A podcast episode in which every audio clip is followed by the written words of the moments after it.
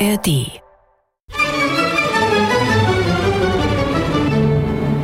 Und jetzt, verehrte Hörerinnen und Hörer, Kein Mucks. Der Krimi-Podcast. Aufmachen, Polizei. Keinen Schritt weiter, sonst schieße ich. Bleiben Sie stehen! Was ist denn passiert? Ich habe es nicht getan. beantworten Sie meine Frage. Das ist Anstiftung zum Mord. Stimmt das? Nein, das ist nicht wahr. Sie sind ein Lügner. Woher wissen Sie das? Ich hatte keine Ahnung. Wie ist eigentlich Ihr richtiger Name? Gisela. Woher wissen Sie, dass das ein Mann ist? Meine Frau? Ich? Weg mit dem Revolver! Was denn, willst du ja mucksen? Kein Mucks. Herzlich willkommen. Es begrüßt Sie am Mikrofon Bastian Pastewka. Wir bringen an dieser Stelle feine Kriminalhörspiele aus alter Zeit. Hier ist Trias Berlin.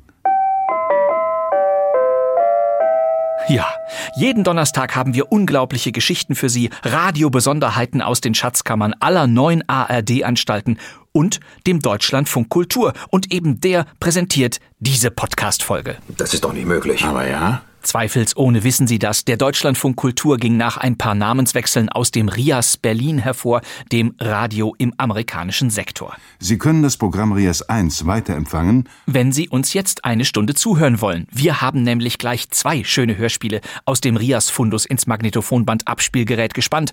Und vorher gibt es noch den Original Countdown.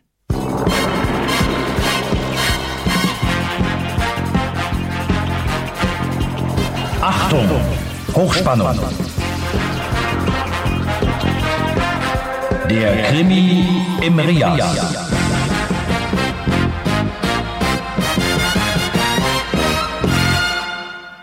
Heute? Heute springen wir ins Jahr 1971.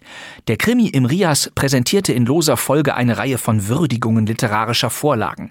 In jedem dieser kurzen Hörspiele konnte man einem großen Detektiv wieder begegnen. Die Autoren Friedhelm Jeismann und Michael Koser schrieben diese Reihe, Perry Mason und Sherlock Holmes etwa tauchten in einer Variante ihrer selbst auf, aber auch Hercule Poirot. Hallo, ich denke, der Fall ist klar. Das ist Klaus Miedl als Pierrot.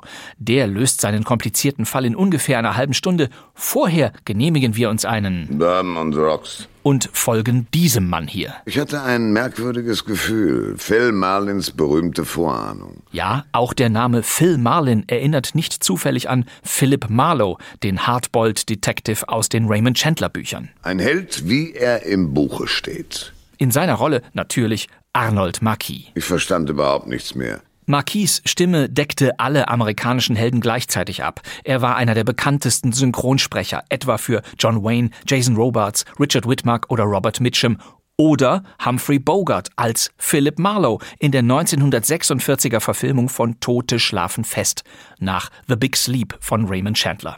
Ja, und jetzt wissen Sie auch, warum Arnold Marquis in unserem nun folgenden Hörspiel den Phil Marlin spielen durfte. Allmählich wurde mir die Sache klar. Wenn Sie noch nie einen Chandler-Roman gelesen oder keinen der schwarz-weißen Verfilmungen, die man auch Film Noir nannte, gesehen haben, das macht nichts. Der Rias-Krimi Tote singen nicht ist ein Best-of aller Chandler-Geschichten. Genau so läuft das, was jetzt kommt, auch in den Vorlagen ab. Wenn man mal davon absieht, dass Marlowe im Auto Simon Garfunkel hört. Falsche Zeit. Das soll die satirische Überspitzung sein. Damals. Tote singen nicht von Michael Koser. Eine Kriminalparodie in der Regie von Ulrich Gerhardt.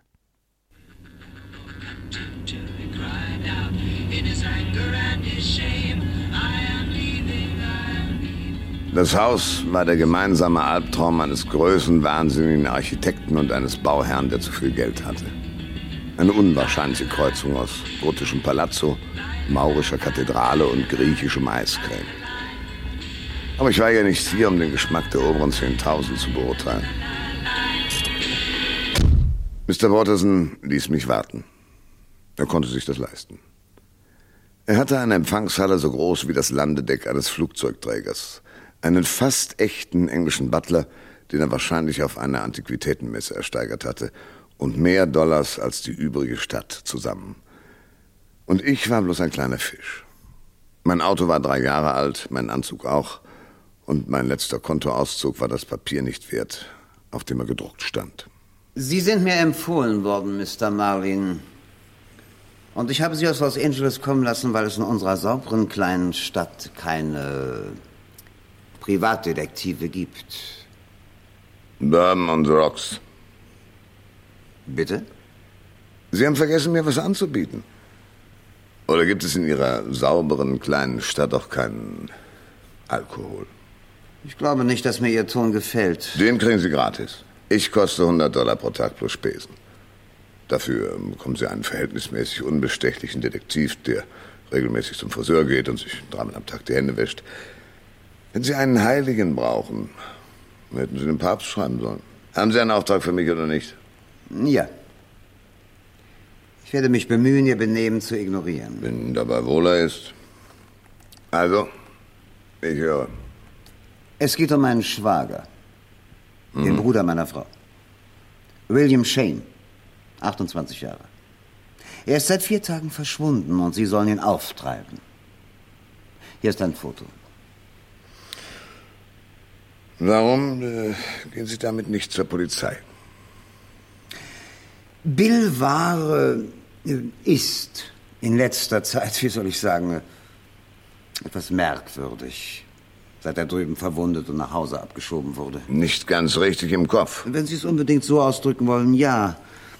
Wir fürchten, äh, das heißt meine Frau fürchtet, dass er etwas anstellen könnte, etwas äh, Kriminelles. Wo soll ich ansetzen? Ich, äh, ich brauche Informationen. Natürlich. Ich habe Ihnen ein Hotelzimmer reservieren lassen. Sie halten sich dort auf, bis sich meine Frau mit Ihnen in Verbindung setzte. Sie kennt Bill besser als ich und wird Sie informieren. Ihr Schlüssel, Sir. Zimmer 207. Danke. Sind Sie das erste Mal in San Pedro? Saubere kleine Stadt, Sir. Wir sind stolz darauf. Ja, das kenne ich schon. Nehmen Sie sich das für den nächsten auf und schicken Sie mir in zehn Minuten eine Flasche Bourbon aufs Zimmer. Die Atmosphäre des Zimmers schlug mir entgegen wie das zahnlose Grinsen einer uralten Frau. Es stank nach Chlor und verborgenen Sünden. Ich machte das Fenster auf und vertrieb mir die Zeit mit meiner Flasche.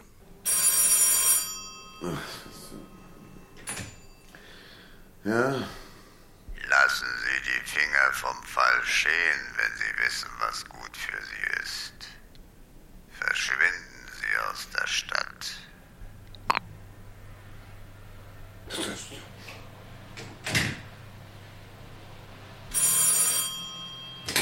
Hören Sie mal gut zu. Mr. Marlin?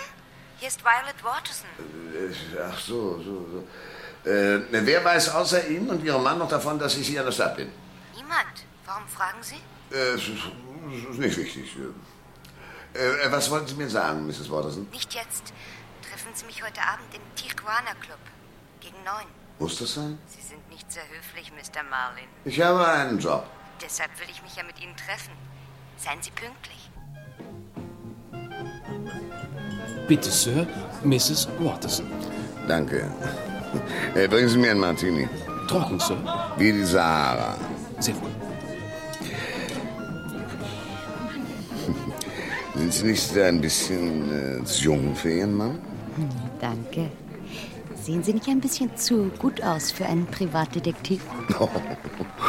Durch jahrelanges Bodybuilding entwickelte ich mich vom Schwächling zum kraftvollen Wunschtraum der Frauen. Wo ist Ihr Bruder? Ich weiß nicht. Bitte, Mr. Marlin, Sie müssen ihn finden, bevor er noch mehr Unheil anrichtet. Unheil? Was für Unheil, Mrs. Watterson? Nennen Sie mich Violet. Äh, was für Unheil, Mrs. Watterson? Ich mache mir Sorgen um Bill. Wissen Sie, ich habe mich immer für ihn verantwortlich gefühlt, obwohl er älter ist als ich. Warum haben Sie mich hierher bestellt? Bill ist mit einem Mädchen befreundet, das bis vor kurzem im Club gearbeitet hat. Eine Tänzerin, Coco Laverne, so nannte sich jedenfalls. Ein unmögliches Wesen, vulgär. Ich habe nie verstanden, was Bill an ihr fand. Geben Sie sich Mühe. Meinetwegen. Und äh, wenn Sie was herausbekommen haben, rufen Sie mich an. Ich bin immer für Sie zu sprechen. Wenn Sie Bill gefunden haben, dürfen Sie mich zu Champagner einladen. Violet. Ich mag Blonde, besonders wenn sie eine Figur wie Marilyn Monroe haben. Als meine Knie nicht mehr zitterten, ging ich an die Bar. In einer Viertelstunde hatte ich die Adresse von Coco Laverne, alias Maggie Pulaski. Sie wandeln nicht auf dem Pfade des Lichts. Wie war das? Ihre Aura ist unrein, ihre Seele wälzt sich im Schlamm wie ein Tier. Sie sind der Versucher, der Dämon, der den Kindern des Lichts Fallstricke legt. Wo ist Bill Shane, Ihr Freund Shane? Verstehen Sie mich? Führe uns nicht in Versuchung. Gehen Sie, verdunkeln Sie nicht durch Ihre Gegenwart das Licht, das nur den Reinen scheint. Gehen Sie! Eine geladene und entsicherte 38er kann auch in einer zitternden Hand sehr überzeugend wirken. Ich zuckte die Achseln und ging. Sie wandeln nicht auf dem Pfade des Lichts. Verzeihung, Sir. Sie sind der Dämon, der den Kindern des Lichts Fallstrecke legt. Sagt Ihnen das was? Ich wüsste nicht.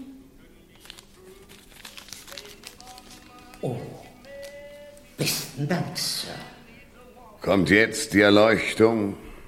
Wandeln Sie nun auf dem Pfade des Lichts. Könnte sein. Die Vereinigung der Freunde des Lichts. Eine Sekte, irgendwie östlich, glaube ich, indisch oder so. Der Chef nennt sich Guru, wirkt sehr auf Frauen. Mhm. Ich habe gehört, dass er ganz gut davon leben kann. Ja, was es nicht alles gibt. In Ihrer sauberen kleinen Stadt. In dieser Nacht träumte ich von Violet Waterson. Es war ein wunderschöner Traum in Breitwand und Technicolor. Ja,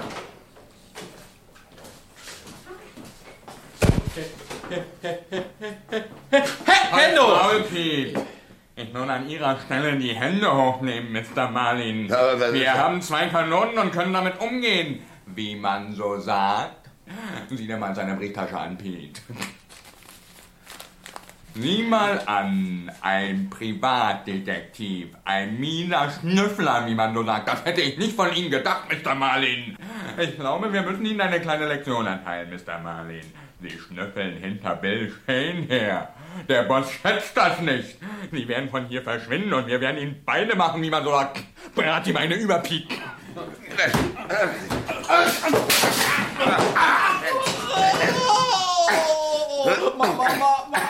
Hals, Maul, Pete. Mr. Marlin, Sie haben meinem Kumpel den Unterkiefer gebrochen. Das gehört sich aber gar nicht. Ja, also mein Freundchen, ich bestimme jetzt, was sich gehört. Ich habe eure Kanonen und ich kann auch damit umgehen. Raus hier! Los, raus! Mr. Marlin, wir sehen uns noch. Ja, das werden wir ja sehen. Ich konnte mir denken, wer die beiden Figuren auf mich losgelassen hatte. Und die silberne Kette aus Indien, die an Piets ungewaschenem Hals ebenso fehl am Platz war wie eine Jungfrau im Bordell, machte mich noch sicherer. Es wurde Zeit, dass ich mir diesen Guru mal ansah. Schlägt sich einer auf die rechte Wange, so tritt ihn dafür kräftig in den Bauch, wie man so sagt. Wie war der Name? Shane. William Shane. Und Sie glauben, dass er ein Erleuchteter ist, ein Jünger des Karma. Ich glaube, dass er zu Ihrem Verein gehört, wenn Sie das meinen. Und dass Sie mir sagen können, wo er steckt. Wer auf dem Pfade des Lichts wandelt, hat die unreinen Tiefen des Irdischen hinter sich gelassen. Das zieht bei mir nicht. Drohen Sie mir, Mr. Marlin? Sie, Sie haben mir doch diese beiden Witzbolde mit Kanonen auf den Hals gehetzt. Das ist meiner Aura nicht gerade gut bekommen. Sie versündigen sich an den Geheimnissen des Karma. Ach, hören Sie doch auf. Sie sind hier nicht in Ihrem Tempel, oder wie Sie das nennen. Reden Sie Klartext an Ihrer religiösen Masche. Bin ich nicht interessiert? Ich habe Sie unterschätzt, Mr. Marlin. Wie Sie mit meinen, nun ja, Abgesandten fertig geworden sind. Kompliment. Oh, nicht der Rede wert. Sowas mache ich jeden Morgen vom Frühstück. Außer sonntags. Ich könnte Sie gebrauchen. Wenn wir die Sache zusammen deichseln, kann nichts mehr schiefgehen. Ich beteilige Sie. Ein Millionengeschäft, Mr. Marlin. Wo ist Shane? Shane, Shane, Shane ist unwichtig, das wissen Sie doch. Ich weiß, wer Sie bezahlt und warum Watterson so scharf darauf ist, seinen Schwager wieder in die Hand zu bekommen. Überlegen Sie sich die Sache. Ich verstand überhaupt nichts mehr. Aber ich hatte ein merkwürdiges Gefühl. Phil Marlins berühmte Vorahnung. Deshalb fuhr ich den Wagen nur um die Ecke und wartete. Nach einer halben Stunde erschien eine alte Bekannte, Miss Maggie Pulaski, die auf dem Pfade des Lichts wandelte.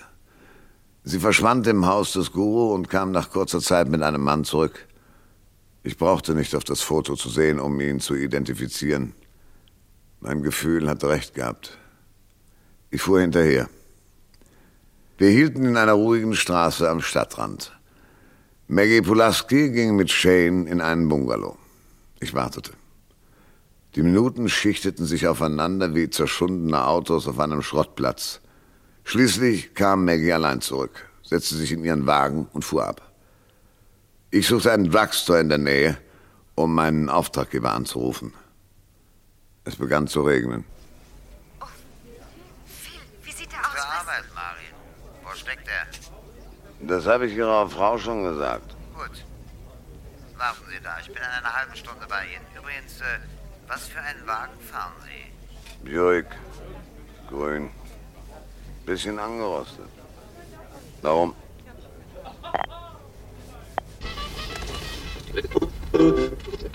Weder befleckt noch furchtsam ist. Der Detektiv in Geschichten dieser Art muss solch ein Mann sein. Er ist der Held, er ist alles. Er muss ein vollkommener Mann sein und ein gewöhnlicher Mann und er muss doch ein...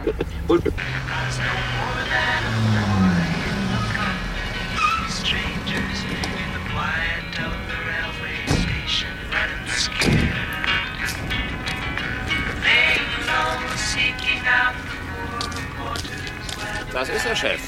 Grüner Buick. Wenn Sie sich meinen Wagen lange genug angesehen haben, können Sie mir vielleicht sagen, was Sie von mir wollen. Sie stehen im Parkverbot, Mister. Ich brech gleich in Tränen aus. Wo ist denn das Schild?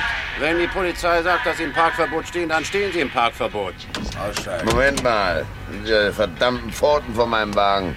Der Griff einer Polizeipistole an meinem Hinterkopf war das Letzte, was ich spürte.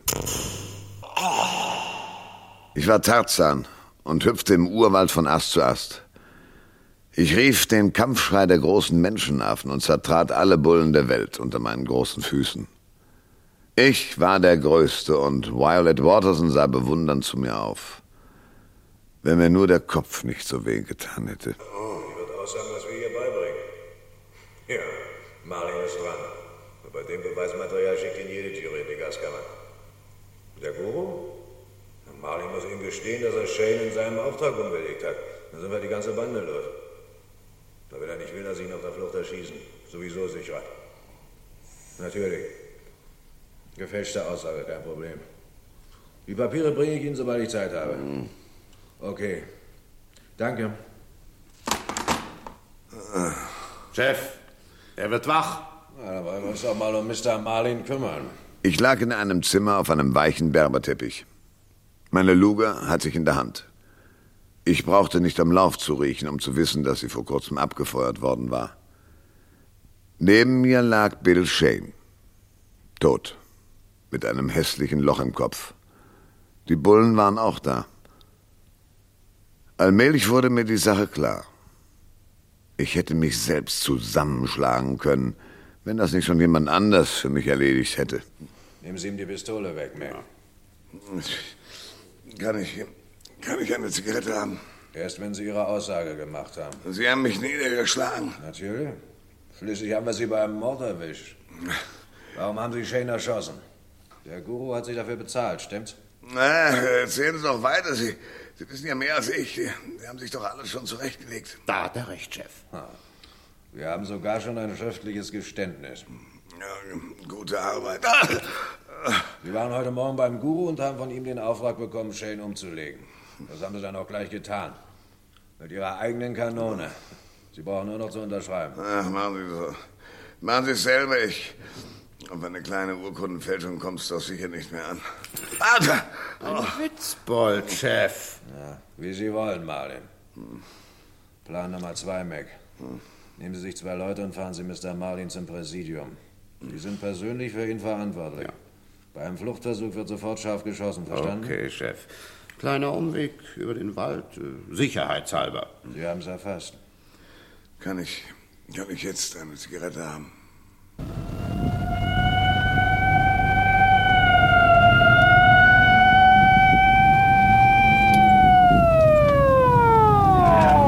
Okay, hier. Halt mal an.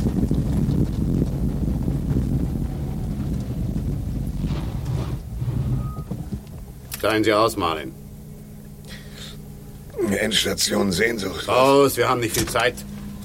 Los, los, noch ein paar Schritte. Wir wollen es uns doch nicht zu leicht machen.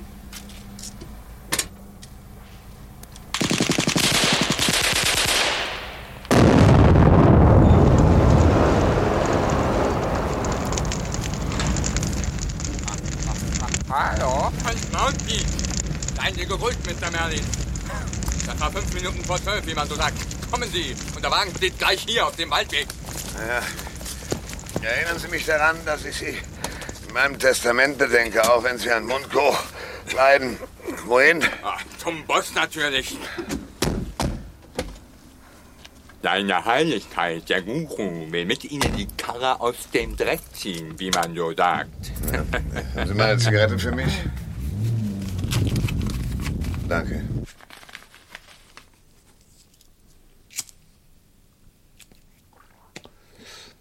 Spielen Sie Schach, Mr. Marlin? Ja. Ich habe mich manchmal gefragt, Mr. Marlin, was sich wohl ein Bauer denkt, der auf dem Feld hin und her geschoben wird. Wenn er denken könnte, natürlich. Sagen Sie es mir. Was hatte Shane gegen Watterson in der Hand? Sie da. Sie haben nachgedacht, Mr. Marlin. Es nützt Ihnen zwar nichts mehr, aber Sie geben sich Mühe. Lobenswert. Danke. Darf ich mich ans Raufsetzen? Watterson ist der heimliche Boss unserer sauberen kleinen Stadt, Mr. Marlin. Mit dem Polizeichef zusammen kontrolliert er alles, was Geld bringt.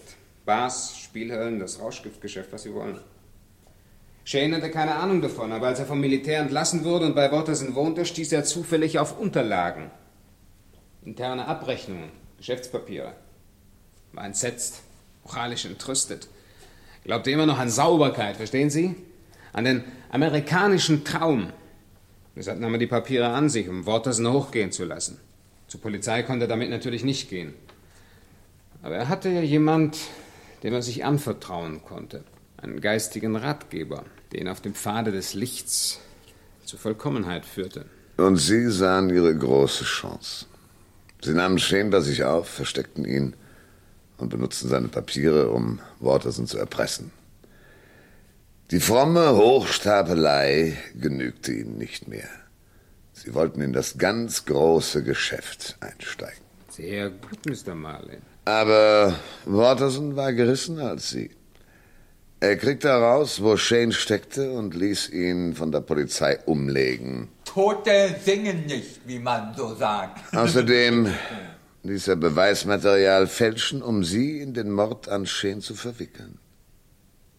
Sie haben Ihr Spiel verloren. Noch nicht, Mr. Marlin. Tony, Pete, seht mal nach, wer da ist. Will jetzt nicht gestört werden. Okay, Boss. Noch nicht, Mr. Marlin. Ich habe Sie. Und Sie wissen, wer Shane erschossen hat und warum.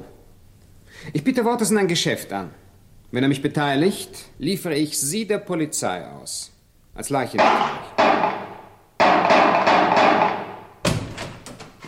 Hände hoch! Was habe ich Ihnen gesagt, Chef? Da sind Sie beide. Umlegen, Mr. Watterson? Mit Mr. Marlin würde ich mich gern noch ein bisschen unterhalten, aber den Guru brauchen wir nicht mehr. Würden Sie freundlicherweise. Nein! Nicht!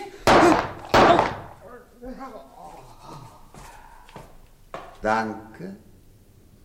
Damit sind Sie selbst auch überflüssig geworden, Chef. Sie wissen zu viel. Mr. Watterson! Gratuliere, Mr. Watterson. Damit haben Sie alle Zeugen ausgeschaltet. Bis auf einen, Marlin. Sie wissen, dass mir gar nichts anderes übrig bleibt, als Sie auch noch zu erschießen. Im Moment konnte ich nichts anderes tun, als Watterson freundlich anzugrenzen und unter dem Tisch mit dem Fuß nach dem schweren 45er Colt des Polizeichefs zu angeln. Mein Leben hing an meinem großen Zeh. Wie schon so oft. Ich muss mich bei Ihnen bedanken, Mr. Marlin.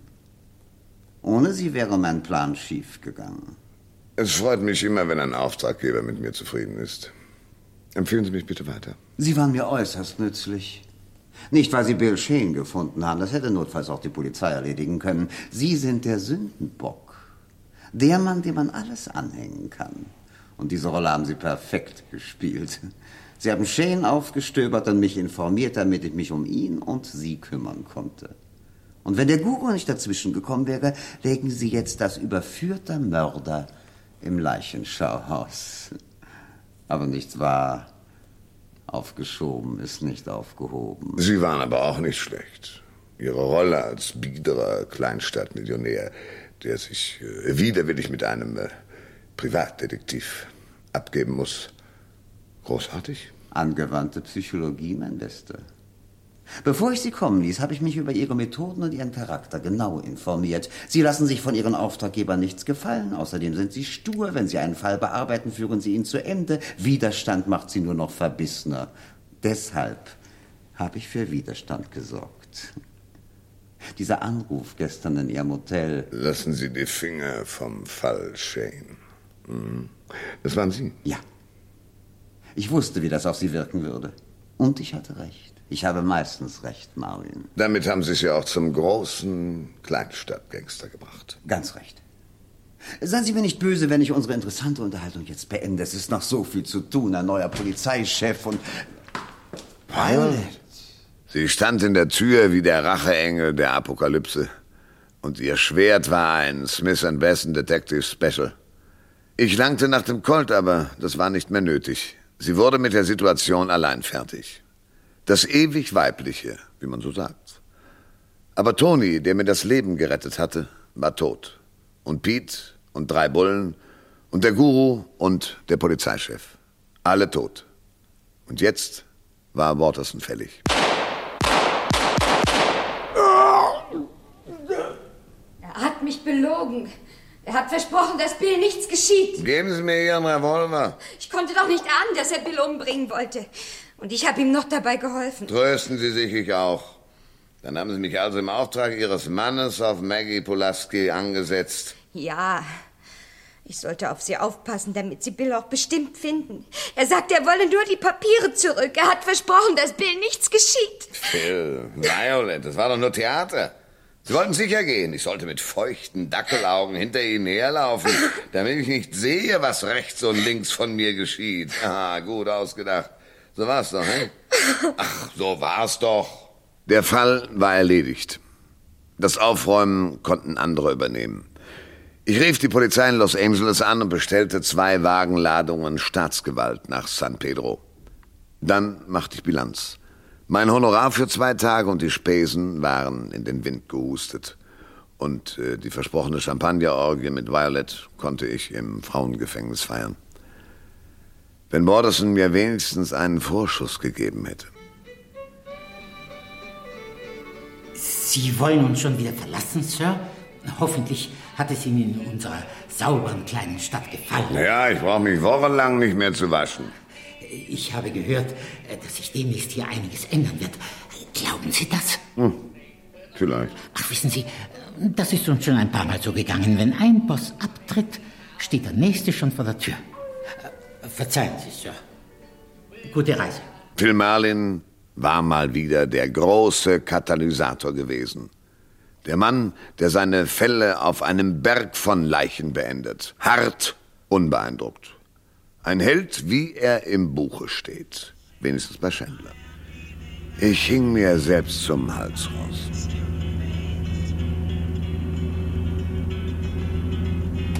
Als ich aus der Stadt fuhr, hing der schmutzig gelbe Himmel über mir wie das Fell einer ertrunkenen Siamkatze. Ich wollte nach Hause.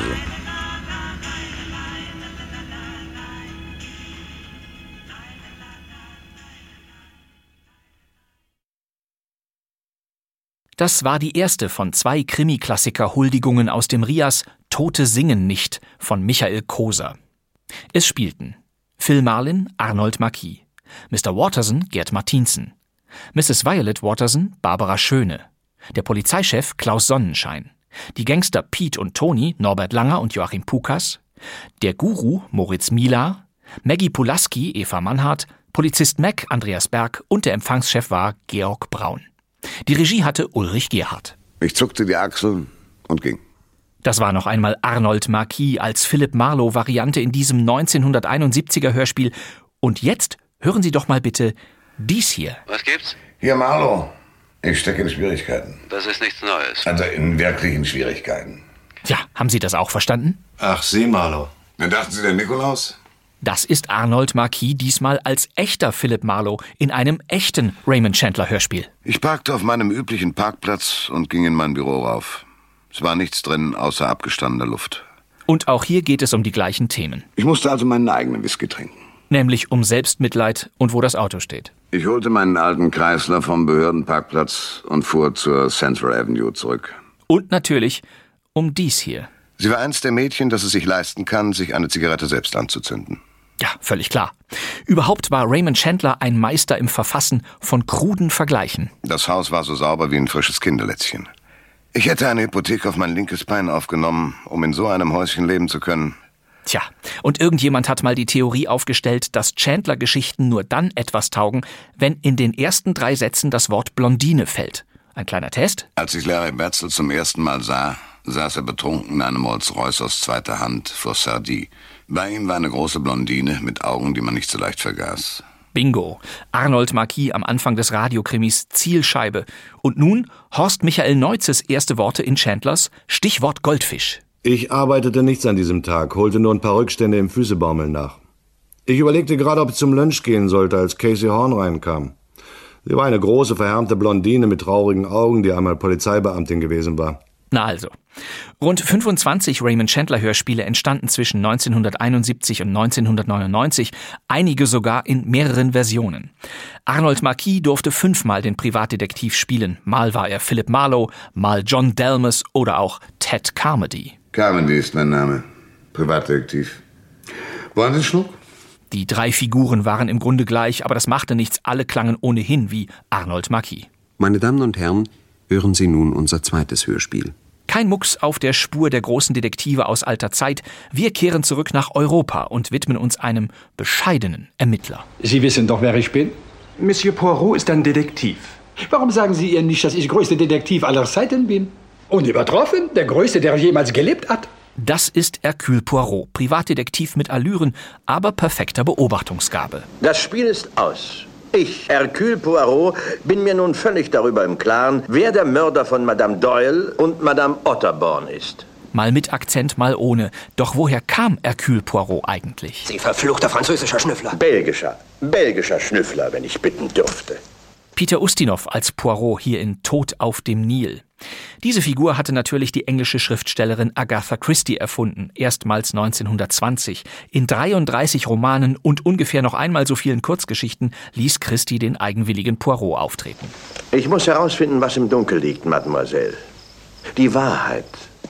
Zahlreiche Kino- und Fernsehfilme basierten auf den Poirot-Geschichten. Neben Tod auf dem Nil ist Mord im Orient Express der bekannteste und am häufigsten verfilmte Poirot-Fall geworden. Das ist die Methode von Sisyphe Pierrot. Wir lernen nun Sisyphe Pierrot kennen. Natürlich sind Ähnlichkeiten mit dem Original beabsichtigt. Der Schauspieler Klaus Miedl ist diesmal der belgische Superdetektiv und eine gewisse Miss Crispy seine Auftraggeberin. Hören Sie, bei Mord sind alle Zellen grau. Eine Krimiposse von Friedhelm Jeismann. Viel Vergnügen. Es war einmal ein kleiner, eitler, älterer Detektiv, der trug Lackschuhe und einen würdevollen Schnurrbart. Si je n'étais pas Sisyphe Pierrot, je serais Hercule Poirot. Ah. Hallo? Spreche ich mit Sisyphe Pierrot? Ich bin Sisyphe Pierrot. Und wer, Madame, sind Sie? Ich hoffe, dass Sie mich kennen. Ich schreibe Kriminalromane. Mein Name ist Crispy. Chère Madame, natürlich kenne ich Sie. Wer kennt Sie nicht? Was kann ich für Sie tun? Ich bin in einem Landhaus bei Tunbridge Wells in Sussex. Die Besitzerin ist heute Nachmittag ermordet worden. Eine reiche alte Witwe? Ja, Mrs. Wolverhampton. Exzellent. Wie viele Verdächtige? Höchstens vier bis fünf Personen. C'est ça. Ein Fall für Sisyphe Pierrot. Sie haben natürlich die Polizei verständigt, Mrs. Crispy? Selbstverständlich. Sie glaubt an Raubmord und sucht nach Landstreichern. Ah, Dummköpfe. Ma chère, ich komme morgen Abend mit dem Zug. Ich hole Sie mit meinem Wagen vom Bahnhof ab.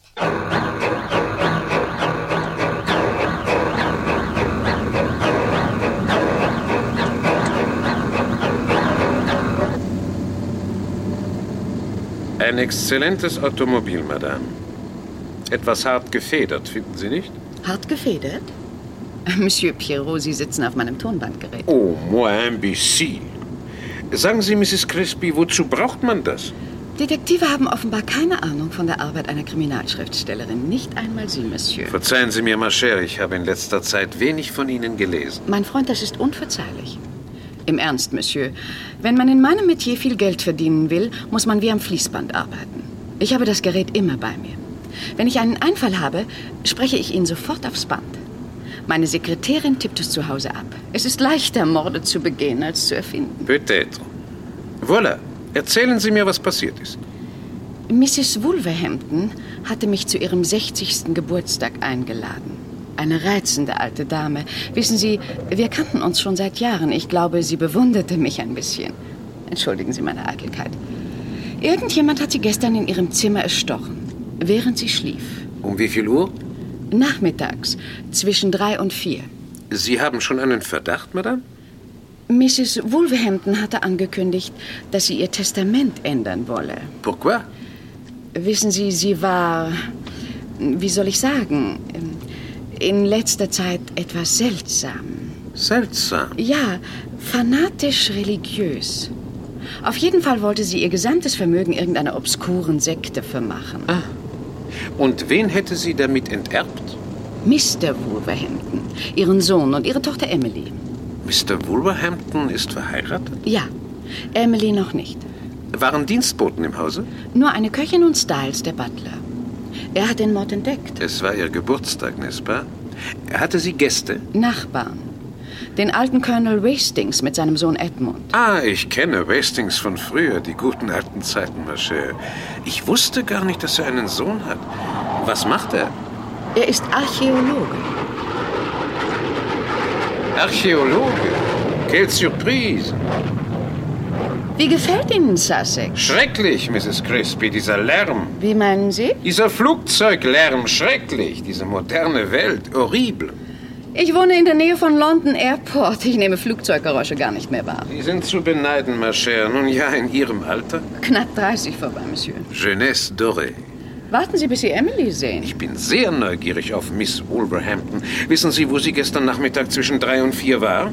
Nein, ich weiß leider von keinem, wo er zwischen drei und vier war, weil ich in meinem Zimmer gearbeitet habe.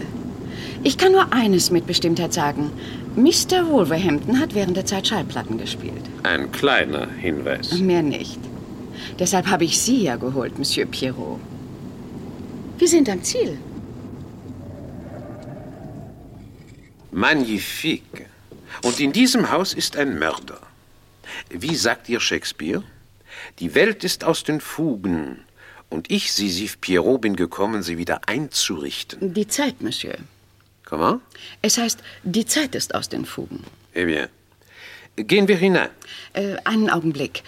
Da ist noch etwas. Was, Mrs. Crispy? Nachdem ich Sie gestern angerufen hatte, hat jemand versucht, mich aus dem Weg zu schaffen. Wie? Die Treppe zum oberen Stockwerk ist etwas steil. Als ich hinuntergehen wollte, gab es plötzlich Kurzschluss. Und Sie sind im Dunkeln gestürzt. Ich konnte mich gerade noch am Geländer festhalten. Man hat einen Draht quer über die Treppe gespannt? Ja. Hm. Mr. Wolverhampton, seine Frau, seine Schwester Emily, Colonel Wastings, sein Sohn Edmund. Voilà. Ich werde mich morgen mit Ihnen unterhalten. Und jetzt, ma chère, zeigen Sie mir das Mordzimmer. Wir haben nichts verändert. Es sieht chaotisch aus. Der Mörder hat etwas gesucht? Gefunden. Die alte Mrs. Wolverhampton hatte zwar keine Möglichkeit mehr, ein neues Testament zugunsten ihrer Sekte aufzusetzen, aber das alte ist jetzt verschwunden.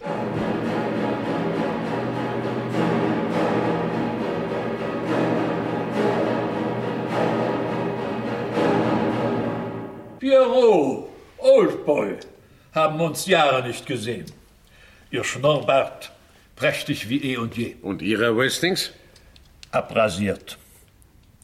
Hat sich überhaupt viel verändert. Schrecklich, dieser Mord. Ausgerechnet Sie. Was meinen Sie damit? Lebte immer fromm und moralisch. Und dann das. Hat sie weiß Gott nicht verdient. Auch wenn sie am Schluss ein bisschen durchgedreht war. Na, Sie wissen ja, diese Sekte, die das ganze Geld kriegen sollte. Arme Wolverhampton. Wastings, wissen Sie, was in diesem verschwundenen Testament steht? Ihr Sohn und Ihre Tochter sind die Erben. Ah? Sie haben das Testament gesehen? Nein, das nicht. Herein. Darf ich Tee servieren, Sir? Nein, danke, Styles. Oder Sie, Pierrot? Non, merci. Sagen Sie, Styles, Sie haben die Tote gefunden? Sir, ich pflegte die gnädige Frau täglich um vier Uhr nach ihrem Mittagsschlaf zu wecken. Hat Mrs. Wolverhampton hin und wieder einen Frack getragen? Einen Frack, Sir? Niemals hätte sich die gnädige Frau zu derartigen Frivolitäten hinreißen lassen. Sie sind schon lange hier im Dienst? Seit 20 Jahren, Sir. Danke, Styles.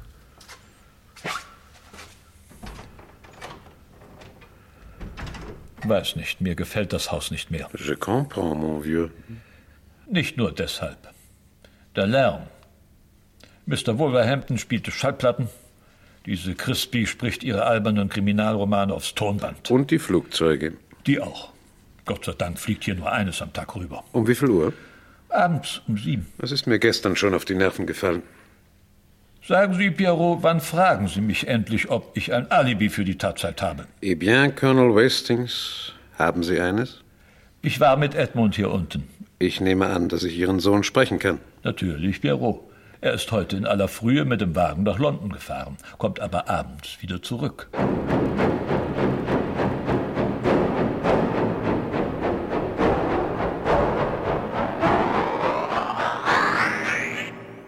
Sie sehen betrübt aus, Monsieur. Ich habe das Muster des Falles noch nicht gefunden, Madame. Haben Sie schon mit Emily gesprochen? Äh, ich bin gerade im Begriff. Miss Emily, Ja, Mr. Pirot. ich wollte Sie fragen, Wo ich am Mordtag zwischen drei und vier war. Ich war in der Küche. Die Köchin kann es bestätigen. eine ganze Stunde? Zum Geburtstag meiner Mutter wollte ich das Dinner selbst zubereiten. Vielleicht verstehen Sie das. Mais oui, Mademoiselle. Aber so früh? Ich wollte Pekingente machen. Das dauert mehrere Stunden. Pekingente. Delicieux. Äh, Was nehmen Sie dazu? Eine Zwiebel, Nelken, Ingwer, Zimt, Anis, drei Esslöffel Sherry, fünf Esslöffel Sojasauce. Fünf. Splendide. Äh, Sie waren die ganze Zeit in der Küche. Nein, ich bin einmal in mein Zimmer gegangen, um etwas in meinem Kochbuch nachzuschlagen. Pekingente ist kompliziert. Je sais, Mademoiselle, naturellement. Sie wissen nicht zufällig, was Mr. Edmund Wastings heute in London macht? Nein, das interessiert mich absolut nicht. Haben Sie jemals das Testament Ihrer Mutter gelesen? Nein, Mr. Pirot. Sie wüssten auch nicht, dass Ihre Mutter hin und wieder einen Frack trug. Was soll diese alberne Frage? Entschuldigen Sie mich. Sie stellen wirklich seltsame Fragen. Das ist die Methode von Sisyphe Pierrot. Ist Ihnen etwas aufgefallen, Mrs. Crispy? Emily wird in Edmund verliebt sein und wenig Glück dabei haben. Ob sie sonst die Wahrheit gesagt hat? Non, ma chère, sie hat uns beschwindelt. Spätestens als sie in ihrem Kochbuch nachschaute, muss ihr aufgefallen sein, dass sie nicht Peking-Ente machte, sondern Shanghai-Ente. Und jetzt werde ich mich um ihren Bruder kümmern.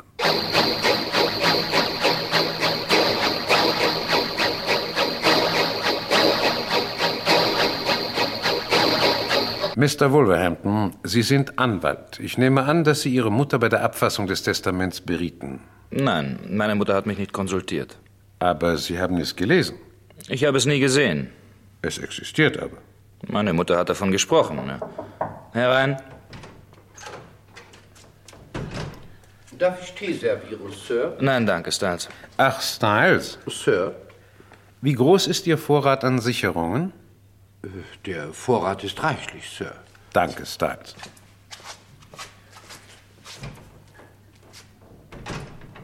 Sie verdächtigen Styles?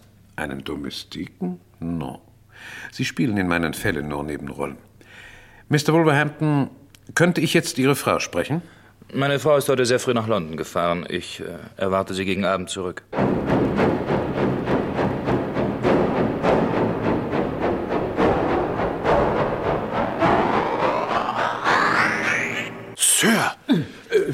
Wachen Sie auf. Was ist denn, Styles? Es ist Mitternacht. Mr. Edmund Wastings ist tot. Er ist im Dunkeln die Treppe hinabgestürzt. Wir hatten plötzlich Kurzschluss. Ich komme. Mon Dieu, ich hätte es wissen müssen. Kommt Ihnen diese Situation nicht bekannt vor, Monsieur? Natürlich, Mrs. Crispy. Der Mordversuch an Ihnen hätte mir eine Warnung sein sollen. Was war ich für ein Esel? Jetzt habe ich das Muster. Haben Sie die anderen geweckt, Styles? Ich kam zuerst zu Ihnen, Sir. Gut. Mrs. Crispy, verständigen Sie Colonel Westings. Ich spreche morgen mit ihm. Zuerst muss ich mich um die anderen kümmern.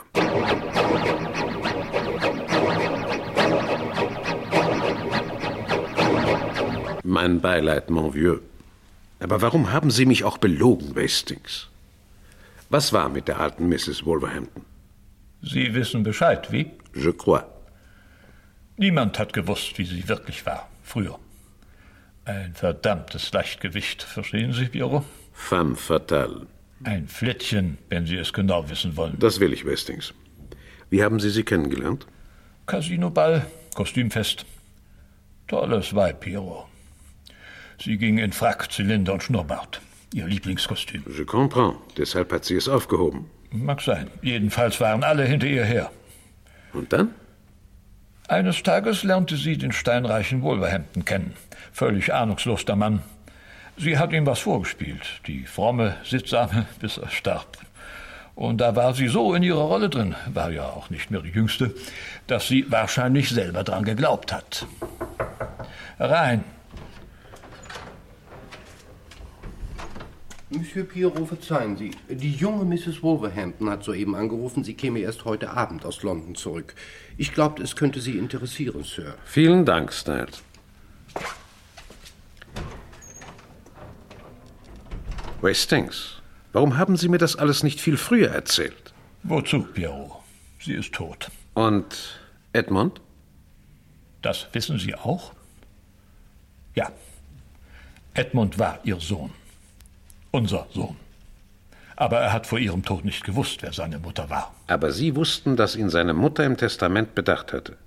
Und als Sie es ihm sagten, hat er danach gesucht. Und dabei hat ihn jemand. Nun ja, Westings. Woher wissen Sie das alles, Piero? Ich habe das Testament gefunden.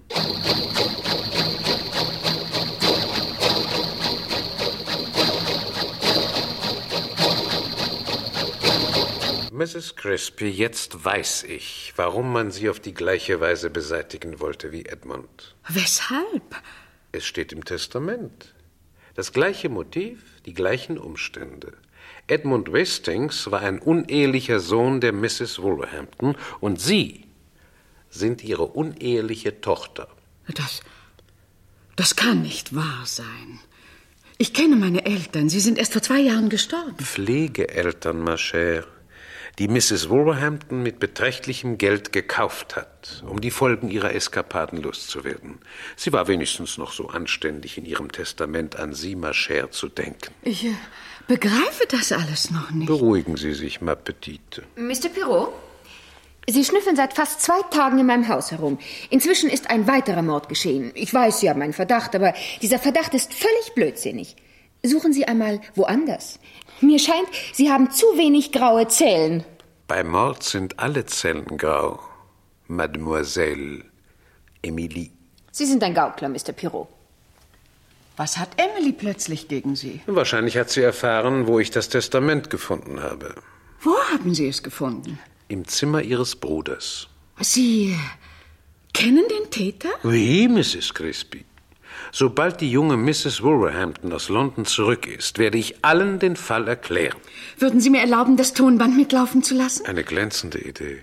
Vorausgesetzt, dass es niemand merkt.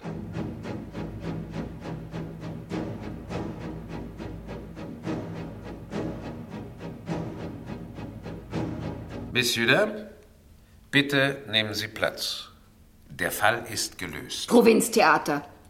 Mr. Wolverhampton, Ihre Frau war in London, nicht wahr?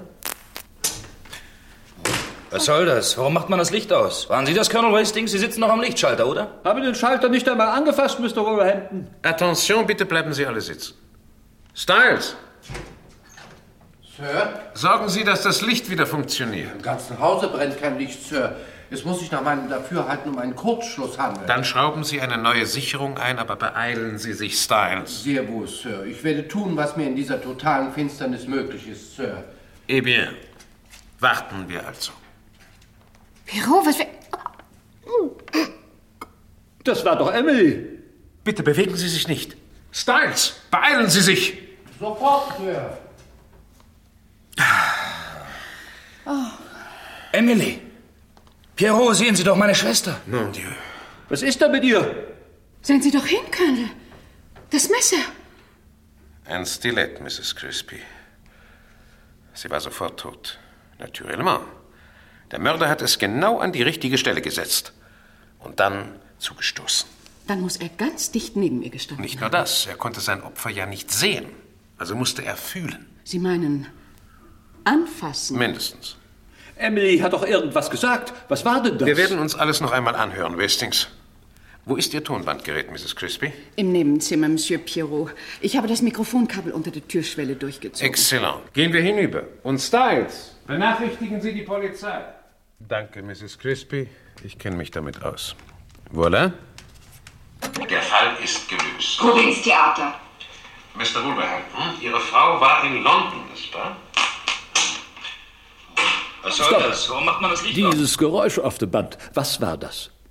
Ein Kurzschlussstecker, mon ami.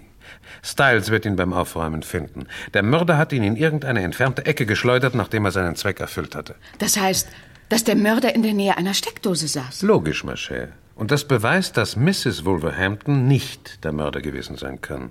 Sie ist die Einzige, die aufstehen musste, wenn sie die nächste Steckdose erreichen wollte. Und das wäre mir aufgefallen. Die anderen aber saßen zufällig, äußerst günstig, wie ich leider feststellen musste. Aber nun zur eigentlichen Sache. Finden Sie sich, Styles? Sehr gut, Sir. Ich werde tun, was mir in dieser totalen Finsternis möglich ist, Sir. Eh bien, warten wir also. Pierrot, was... Pierrot, was fällt. Nicht schwer zu erraten, wie der Satz weitergehen sollte, n'est-ce pas? Pierrot, was fällt Ihnen ein? Was wollen Sie damit andeuten? Das, was jeder dabei denken muss. Die arme Emily musste annehmen, dass derjenige, der sie plötzlich im Dunkeln anfasste, ich denke, sehr handgreiflich umarmte. Nun? Auf Zärtlichkeiten aus war. Mais oui, und sie war empört, naturellement. Was fällt Ihnen ein? Pierrot, was fällt Ihnen ein? Sie rief Ihren Namen. Meinen Namen, richtig, Mr. Wolverhampton. Weshalb wohl? Natürlich wollte der Mörder, dass sein Opfer den Mund hält. Wenn er aber einen Arm braucht, um Emily zu umarmen, und den anderen, um zuzustechen, was bleibt ihm da noch übrig, um sie am Schreien zu hindern? Er musste sie küssen. Exactement, wenn Sie das einen Kuss nennen wollen. Pauvre Emily. Und dabei hat Emily Sie erkannt, Pierrot. Mich?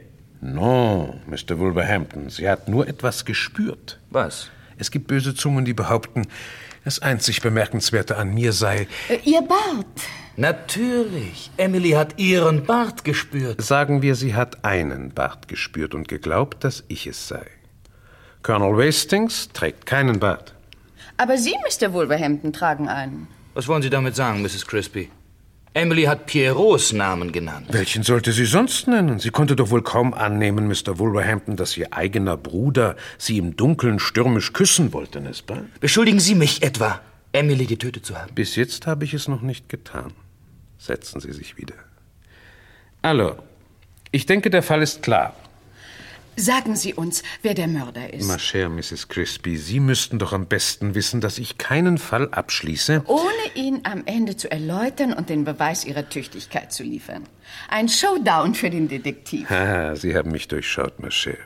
Alors, drei Morde sind geschehen und ein Mordversuch. Der Mörder war stets derselbe. Nur sein Motiv änderte sich. Beginnen wir von vorn. Kein Zweifel, die alte Mrs. Wolverhampton wurde ermordet, weil sie ihr Testament zugunsten jener ominösen Sekte ändern wollte. Jeder kam also als Täter in Frage. Danach geschah der Mordanschlag auf Mrs. Crispy. Kurz darauf der Mord an Edmund Wastings. Beide waren uneheliche Kinder der alten Mrs. Wolverhampton. Das konnte aber nur der wissen, der ihr Testament kannte, der es gleich nach dem Mord an sich genommen hatte. Nun, wir haben das Testament bei Mr. Wolverhampton gefunden. Ich habe das Testament nicht genommen, das habe ich Ihnen schon gesagt, als Sie es bei mir fanden. Mais oui, und ich habe es sehr schnell gefunden. Seltsam. Vielleicht wollte der Mörder, dass Sie es finden. Naturellement, Wastings. Selbst wenn Mr. Wolverhampton seine Mutter umgebracht hätte, welchen Grund hätte er gehabt, das ganze Zimmer durchzuwühlen, um fieberhaft nach dem Testament zu suchen? Er glaubte ohnehin, dass er und seine Schwester Emily die einzigen Erben wären. Weshalb die Eile? No. Das Testament hat jemand genommen, von dem niemand wusste, dass er im Testament bedacht war, außer ihm selbst. Weshalb? Damit es bei einem Unschuldigen gefunden wird, der natürlich sofort in Mordverdacht gerät, während der wahre Täter zu seinem scheinbaren Erstaunen erfährt, dass er gleichfalls zu den Erben zählt. Pierrot, ich schwöre Ihnen, dass Edmund vor dem Mord nicht die geringste Ahnung von allem hatte. Peut-être, Wastings. Es spielt doch keine Rolle mehr. Mrs. Wolverhampton hatte ja noch ein weiteres uneheliches Kind, von dem sie zwar niemals sprach, das sie aber in ihrem Testament bedachte. Nicht wahr, Mrs. Crispy? Monsieur Pierrot, ich verdiene als Kriminalschriftstellerin sehr viel Geld. Ich habe lange nichts mehr von Ihnen gelesen. Woran mag das liegen? Nun, Sie sind nicht mehr auf dem Markt. Ich habe Ihren Verlag angerufen. Man ist an Ihnen nicht mehr interessiert, Mrs. Crispy. Ihre Leser wollen etwas anderes haben. Wer hat Sie denn gebeten, den Fall zu klären? Ich, Monsieur. Pourquoi? Weil die Polizei zu dumm war, um ihren vorbereiteten Fährten nachzugehen. Deshalb wollten sie mich, mich, Sisif Pierrot, zu ihrem ahnungslosen Komplizen machen, Madame. Glauben Sie, dass ich meine eigene Mutter umbringen würde? Nein. Sie haben diese Frau, der es peinlich war, dass Sie geboren wurden, die für Sie Eltern gekauft hat, niemals als Mutter akzeptiert. Sie haben sie gehasst, als Sie die Wahrheit erfuhren. Wie Sie wissen, bin ich Psychologe, Madame. Sie standen nur mit ihr in Verbindung, um sich ihres Erbteils zu versichern. Als Sie von der geplanten Testamentsänderung erfuhren, kamen Sie her und brachten sie um. Nicht nur das. Als sie das Testament fanden und lasen, dass unerwarteterweise noch ein weiteres uneheliches Kind, ein weiterer Erbe existierte, begingen sie einen weiteren Mord. Je weniger Erben, umso größer ihr Erbteil. Sie haben völlig vergessen, Monsieur, dass man mich auf die gleiche Weise wie Edmund beseitigen wollte. Diesen Mordversuch, Madame, haben Sie selbst inszeniert. Die Duplizität der Ereignisse sollte mich auf die falsche Spur führen. Aber dann kam Ihr dritter Mord. Warum hätte ich Emily umbringen sollen? Pourquoi pas? Wenn sie tot ist und Ihr Bruder wegen Mordes hingerichtet, wären Sie die Alleinerbin gewesen. Bei George Pierrot, was für ein Motiv. In diesem Falle nicht das wirkliche. Was denn? Panik. Emily kam zu mir und zweifelte an meinen grauen Zellen, wobei sie andeutete, den Täter zu kennen. Mrs. Crispy stand daneben und hörte es. Emily schien ihr zu gefährlich. Aber der Mörder trug doch einen Schnurrbart. Wastings, mon vieux. Man kann sich einen Bart ankleben. Ich garantiere Ihnen, es ist derselbe Bart, der zu Mrs. Wolverhamptons altem Kostüm gehört. Frack, Zylinder, Schnurrbart. Sie erinnern sich doch, Wastings. Ich bin neugierig, wie Sie mir das alles beweisen wollen. Haben Sie ein Alibi für die Zeit des Mordes an Mrs. Wolverhampton? Ich habe in meinem Zimmer gearbeitet. Alle haben es gehört. Ich habe auf Band gesprochen. Und wo ist dieses Tonband? Ich äh, muss es verlegt haben. Suchen Sie nicht. Ich habe es. Hören wir es uns an. Voilà.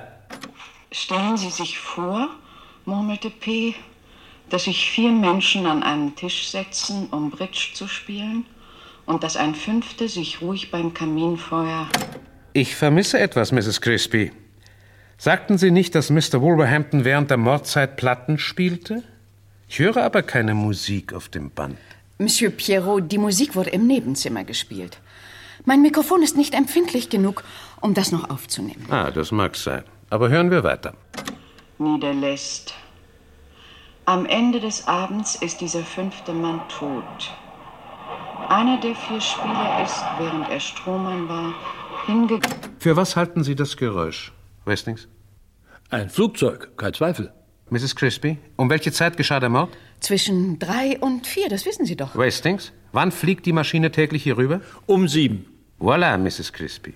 Dieses Band ist ein schlechtes Alibi für Sie. Sie haben es am Abend vorher aufgenommen und zur Tatzeit abgespielt. Wie sagten Sie doch? Ich nehme Flugzeuggeräusche gar nicht mehr wahr. Eine verständliche, aber tödliche Unachtsamkeit. Hélas. Und nun geben Sie mir bitte den falschen Bart, den Sie in Ihre Kostümjacke gesteckt haben. Sie haben gewonnen, Sisif Pierrot. Nun werden Sie mich doch noch überleben. Das war zu erwarten, Mrs. Crispy. Fair Play wie immer, Pierrot. Und glänzend gemacht, Oldboy. Wie sind Sie diesmal draufgekommen? Gebrauchen Sie doch Ihre kleinen grauen Zellen, Wastings. Solche Morde denken sich nur Professionelle aus. Leute, die damit ihr Geld verdienen. Wer tut das schon? Kriminalschriftsteller. Ö, fi donc.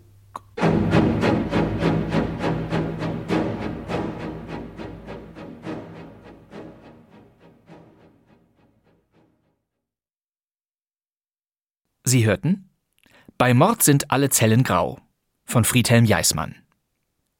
Es spielten Sisif Pierrot Klaus Miedl, Mrs. Crispy Eva Katharina Schulz, Colonel Wastings Bernhard Minetti, Emily Wolverhampton Uta Halland, ihr Bruder Mr. Wolverhampton Joachim Kerzel und der Butler Styles war Heinz Spitzner. Die Regie hatte Ulrich Gerhardt. Drei Morde sind geschehen und ein Mordversuch.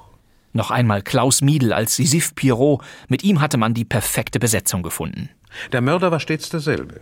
Nur sein Motiv änderte sich. Klaus Miedl war für seine Affinität für französische Figuren bekannt, nicht nur im Hörspiel, auch auf der großen Leinwand. Sie sind ein Mann mit äh, Courage. Wir Franzosen lieben den, äh, den Mut. Etwa hier 1954 in seiner Rolle in dem deutschen Kinofilm Canaris. Als Sisif Pierrot im Hörspiel hatte Klaus Miedl keinen Akzent. Den durfte er für eine andere wunderbare Hercule Poirot-Parodie einsetzen.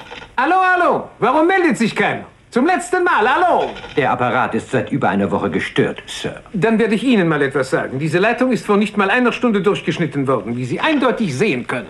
Eine Leiche zum Dessert, eine amerikanische Krimikomödie von 1976. Auch hier treffen sich berühmte Detektive der Literaturgeschichte. Miedl spricht den Schauspieler James Coco und der sieht aus wie Hercule Poirot. Ich bin Monsieur Milo Perrier. Als wir geklingelt haben, schrie im Haus entsetzlich eine Frau und dann kam eine Ratte durch die Tür. Ich bin also bereits absolut bedient und achte der Dinge, die da noch kommen können. Ich brauche dringend eine Tasse heiße Schokolade, Nespa? Ob wir die Marke Nespa haben, weiß ich nicht, Sir. Ich glaube, wir haben nur Kaba. Klaus Miedl war 50 Jahre als Synchronsprecher tätig. Bekannt war er als Stimme von Jules Brynner und Dean Martin, aber auch von Louis de Funès, Michel Serrault oder Jean Marais. Deshalb wollten Sie mich. Mich, Sisif Pierrot. Wie Sie wissen, bin ich Psychologe, Madame. Bei Mord sind alle Zellen grau und Tote singen nicht zwei kurze Krimi-Parodien. Sie liefen zum ersten Mal 1971 im Rias Berlin. Übrigens als Koproduktion mit dem Südwestfunk. Zwei Sender, also zwei Pausenzeichen.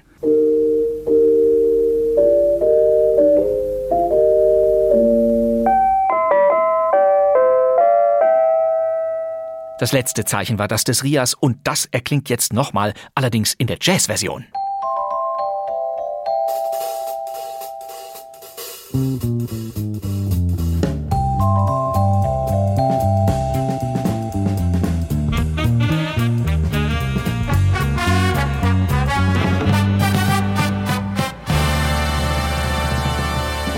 Herrlich. Und damit sind wir am Ende. Ich verabschiede mich nun von Ihnen und wünsche Ihnen einen recht angenehmen Abend.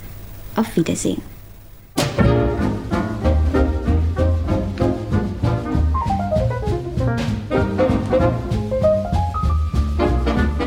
Das war kein Mucks, der Krimi-Podcast mit Fundstücken aus den Funkhäusern. Wir sind jeden Donnerstag zur Stelle. Neue Folgen immer zuerst in der ARD-Audiothek und dort stehen auch unsere bisherigen Ausgaben für Sie. Das wär's für heute. Der Podcast Kein Mucks ist ein Zusammenschluss aller ARD-Sendeanstalten und des Deutschlandfunk Kultur für die Fans alter Kriminalhörspielschätze. Und ich glaube, damit können wir für heute zum Schluss kommen. Ich danke Ihnen, meine Damen und Herren, wieder für Ihre Mitwirkung. Wir sehen uns ja wieder in einer Woche. So ist es. Mein Name ist Bastian Pastewka. Danke fürs Zuhören.